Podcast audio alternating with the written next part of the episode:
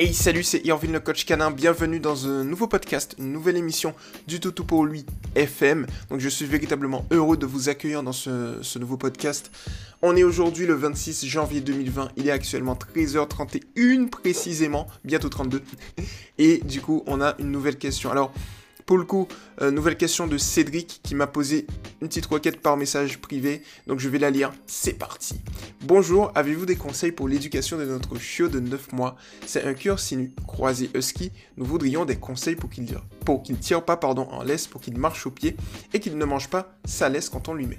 Merci pour vos conseils. Donc merci à toi, eh bien Cédric, de me faire confiance et de faire confiance à l'ensemble du mouvement pour poser ta question. Et du coup, tu le sais, je vais y répondre de la manière la plus précise et personnalisée possible. Alors ici, on a dans un premier temps le fait, il faut traiter euh, le, fait que le chien tire en laisse. Ensuite, on a la marche au pied. Et ensuite, on a comment faire pour que le chien ne mange pas sa laisse. Alors, moi, je vais commencer par euh, ton chien qui mange sa laisse quand on lui met. Là, ici, il y a deux manières de voir la chose. Soit ton chien le fait pour attirer ton attention, pour jouer en fait, ou bien soit ton chien le fait tout simplement, euh, je dirais parce qu'il a mal assimilé la laisse à quelque chose de positif, et donc du coup, il va la mordre justement pour te dire, ben retire là, voilà. Alors ici, qu'est-ce qu'on doit faire? Dans un premier temps, détecter la cause. Donc, est-ce que c'est pour attirer ton attention? Est-ce que c'est par gêne? Et ensuite, on va adopter plusieurs exercices, plusieurs techniques, plusieurs réflexes, plusieurs comportements, on va dire, pour régler la situation. Parlons ensemble, Cédric, du premier point, par jeu. S'il le fait par jeu, qu'est-ce qu'on fait?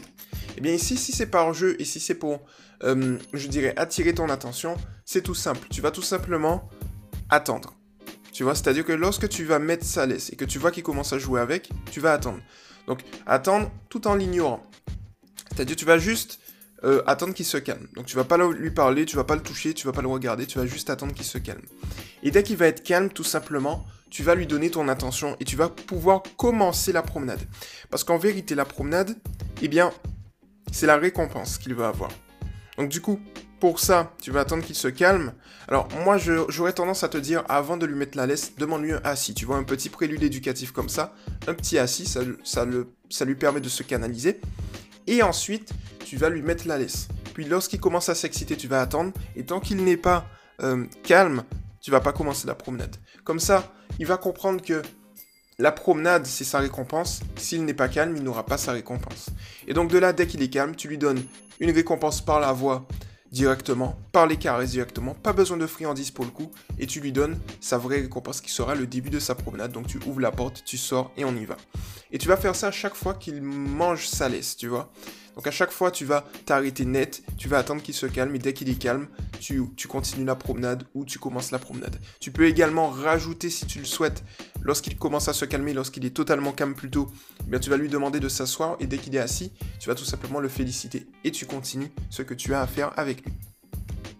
Ensuite, tu as le deuxième point. Alors, le deuxième point, c'est quoi? C'est tout simplement que le chien peut-être qu'il a mal assimilé la laisse à quelque chose de positif, et donc du coup, il faut faire un contre-conditionnement, c'est-à-dire, ok, initialement, alors, pas vraiment un contre-conditionnement, un petit peu puisque c'est pas vraiment une peur, quoique, et donc du coup, ce que tu vas faire, c'est quoi? C'est lui faire assimiler la laisse à quelque chose de positif, de manière progressive.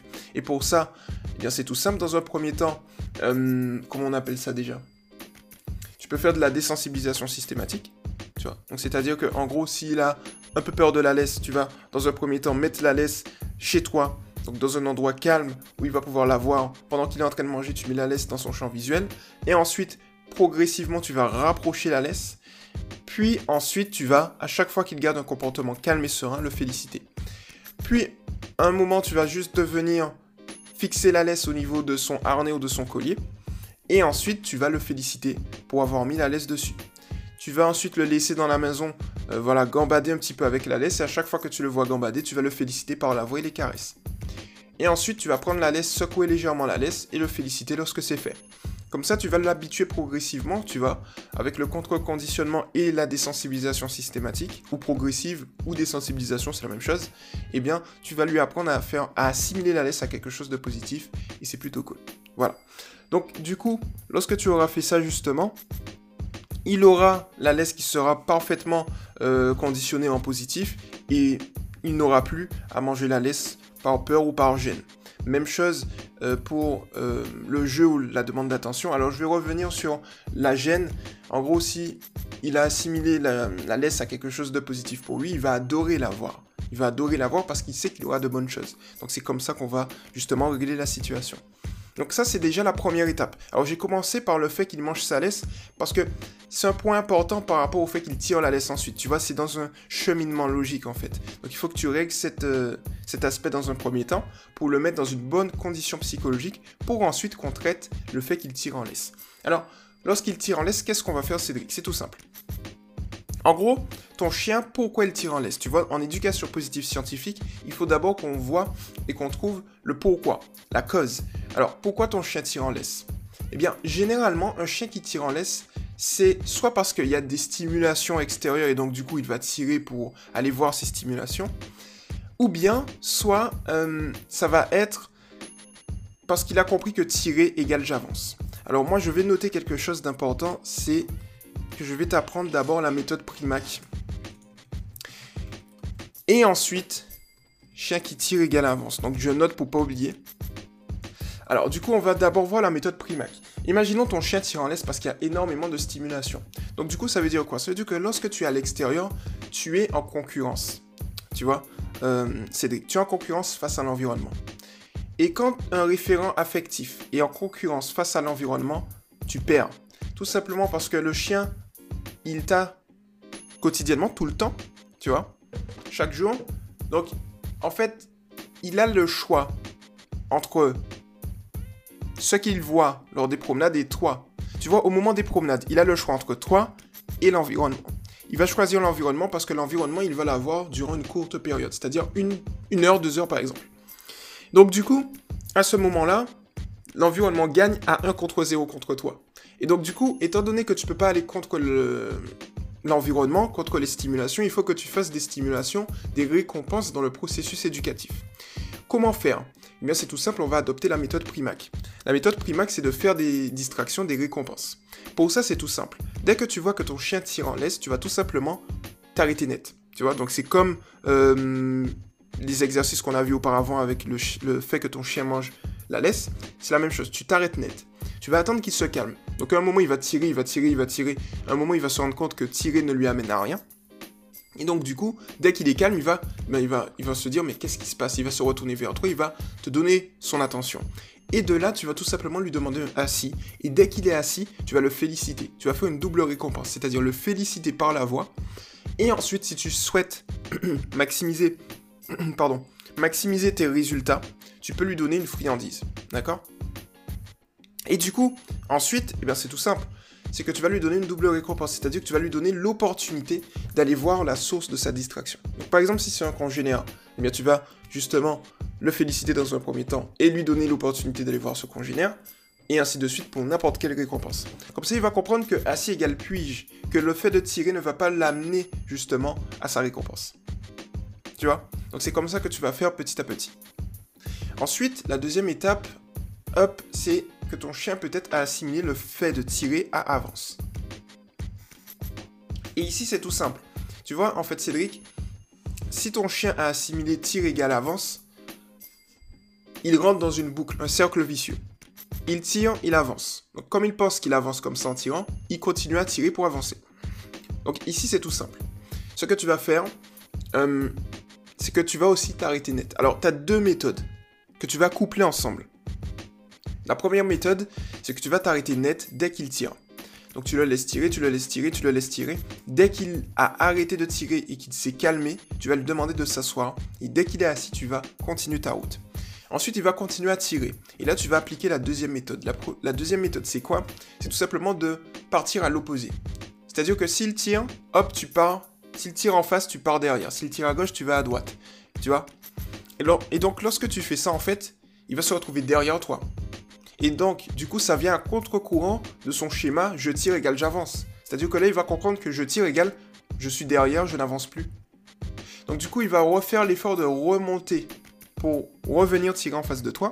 Et là, tu peux faire une fois sur deux l'une des méthodes, c'est-à-dire soit tu t'arrêtes ou bien soit tu vas à, contre, à contresens, et tu, tu vois, tu, euh, tu couples les méthodes de manière aléatoire.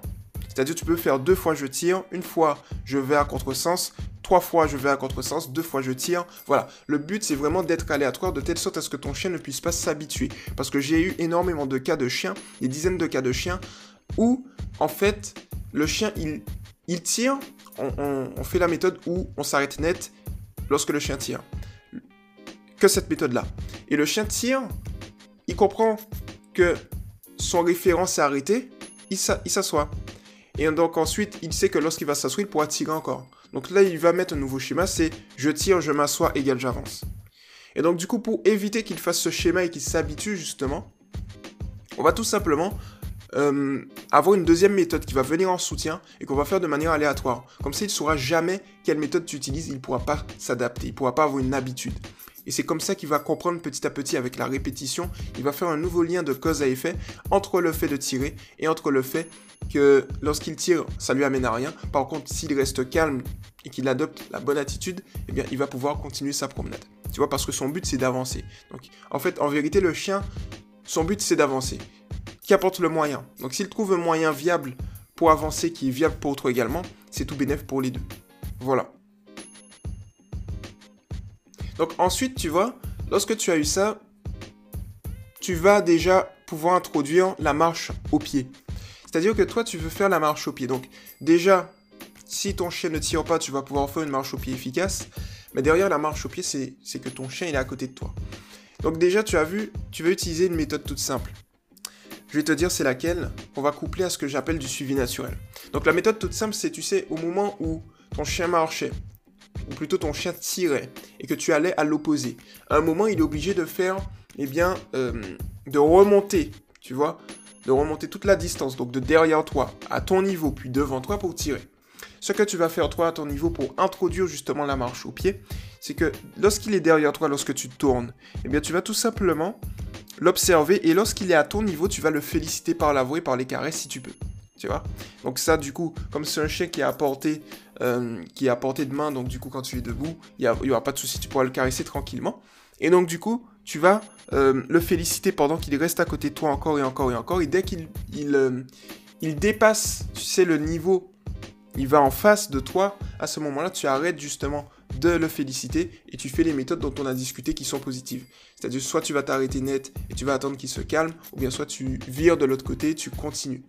Et donc, lorsque tu vires de l'autre côté, que tu continues, à chaque fois que tu vires, dès que tu l'observes et qu'il est à côté de toi, tu le félicites. Comme ça, il comprend en fait, il va faire un nouveau lien de cause à effet, tu vois, c'est-à-dire qu'il va comprendre que être à côté de toi, eh bien, il obtient de bonnes choses. Et donc, du coup, il aura tendance à rester à côté de toi.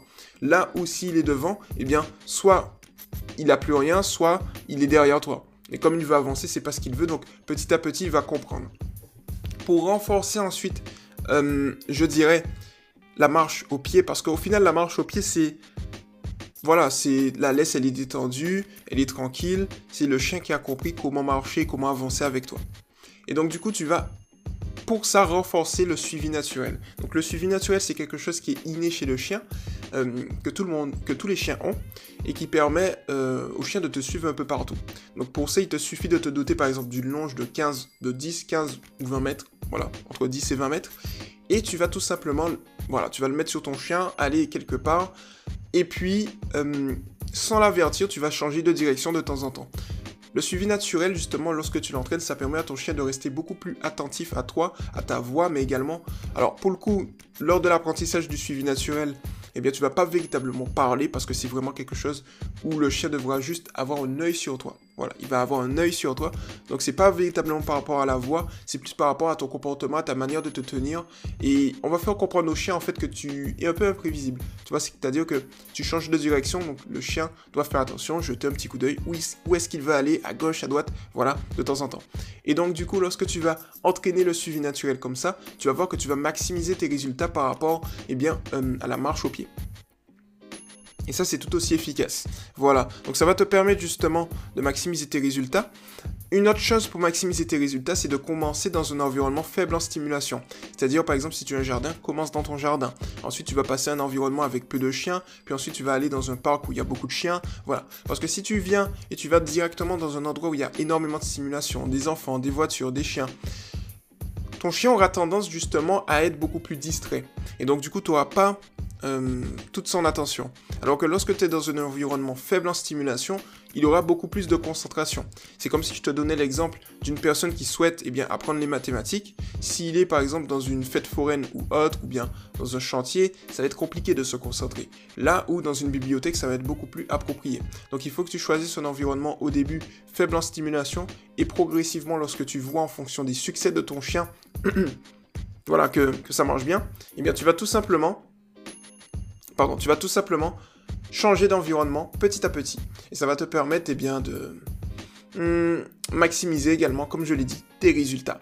Voilà pour le coup, Cédric, pour ce petit podcast. Voilà, j'espère que ça t'a plu. Alors ton chiot a 9 mois, donc félicitations à lui. D'ailleurs, en fait, quand il a 9 mois, il apprend assez rapidement, donc c'est plutôt cool. Il est encore dans cette période.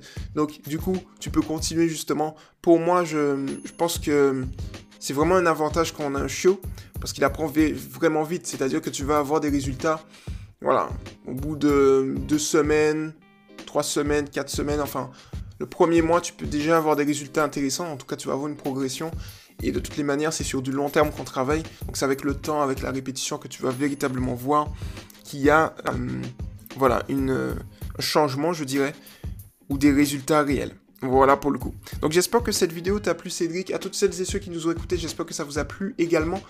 Euh, n'hésitez pas à vous abonner à Toto TV. Euh, également Cédric, n'hésite pas à t'abonner à Toto TV si tu n'es pas encore abonné. Parce qu'il y a également énormément de vidéos que je fais sur le sujet qui... Voilà, c'est assez intéressant. Donc n'hésite pas justement à faire ça à t'abonner, à t'abonner à Toto pour lui FM parce qu'il y a de nombreux podcasts aussi qui peuvent être intéressants.